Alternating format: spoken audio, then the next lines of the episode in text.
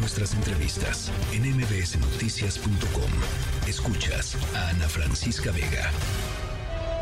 Luis Miguel González. Economía. El precio del jitomate ya tiene alrededor de más de un mes entrando el año que está insufrible, carísimo.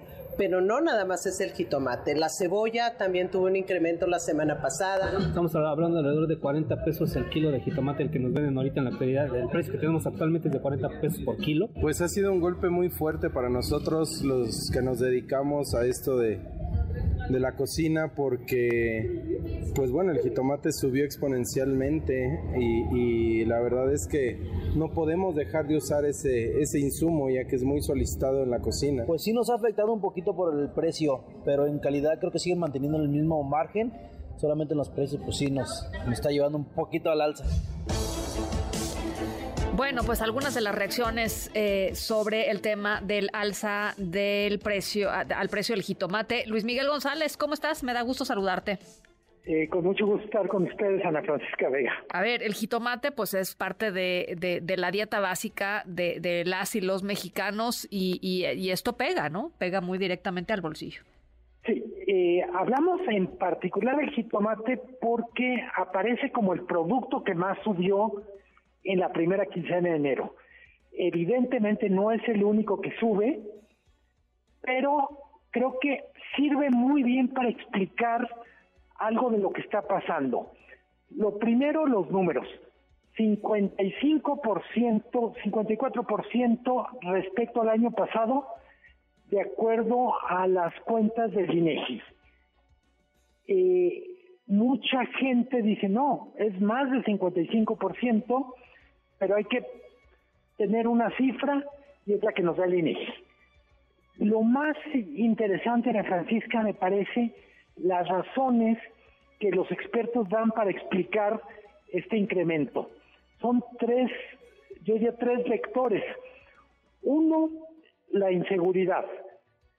Eh, el segundo, el, las malas condiciones climatológicas que probablemente tengan que ver con cambio climático o con nuevos patrones de lluvia, en este caso de sequía, y el tercero es el incremento en los salarios de los jornaleros o de los trabajadores. Repito, inseguridad, mala temporada de lluvias y mayores salarios. Lo de inseguridad es el cuento de nunca acabar. Hay que recordar regiones son muy importantes en la producción, Puebla, Sinaloa, Michoacán. En algún momento han dado noticias sobre esto y hay que decir, en el caso de Michoacán, que está más documentado, Ana Francisca, sí. la, la extorsión, el cobro de derecho de piso o de derecho de paso, aparece en todos los tramos, desde la desde la siembra, la cosecha, el empacado y por supuesto el traslado. Sí.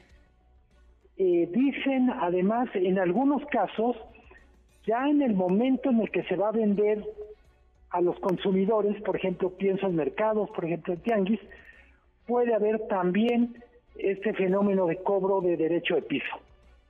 Todo eso al final termina transferencia al consumidor. Eh, el otro tema o, o, la segunda razón que tiene que ver con sequías nos recuerda, este es un año que pinta muy mal. Fatal. En lluvias, pero también el año pasado fue malo. Sí, sí. Eh, ¿por, qué, ¿Por qué creo que es importante referirnos al clima? Creo que mucho de lo que damos por sentado, damos por hecho, vamos a tener literalmente que revisarlo cada año, cada temporada, nada más para ver si lo que estábamos acostumbrados está ocurriendo o pasó algo para lo que no estábamos preparados. Eh, algunas cosechas traen problema por falta de agua, otras por heladas y en buena medida es parte de una especie de nueva normalidad. Insisto, podemos discutir si ya se lo atribuimos al cambio climático o no, pero el hecho es que los ciclos en los que se sembraba, cosechaba, etcétera, se están modificando. Eh, bueno, y, lo decías bien, Luis Miguel, eh, este año no pinta bien, eh, el año pasado no pintaba bien, hace ratito teníamos eh, el reporte de cómo están las presas del sistema Cuzamal, están, me parece que algo así, era el, el em, en su un nuevo registro histórico debajo en, los 28 años de operación. Em, y pues así está el país entero. Ayer o antier, la propia Conagua decía que el 80% del territorio nacional está en un proceso de, sequía. ¿no? en distintos grados, evidentemente, pero bueno, pues con una con, con un eh, escenario climático así, pues es muy complicado sostener los precios de los de los alimentos. Sí, y solo solo para recordar a quienes nos están escuchando, Ana Francisca, el, el, principal uso del agua en México es la producción agrícola. Alrededor del 70% del agua es para uso agrícola. El que tenemos nosotros, quiero decir, los que hacemos este programa, lo que nos escuchan, seremos entre el 10 y el 12% del uso del agua.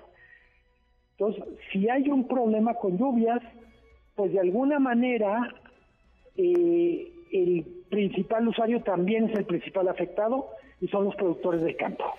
Bueno, pues ahí está. Luis Miguel, muchas gracias. Como siempre, te mando un abrazo.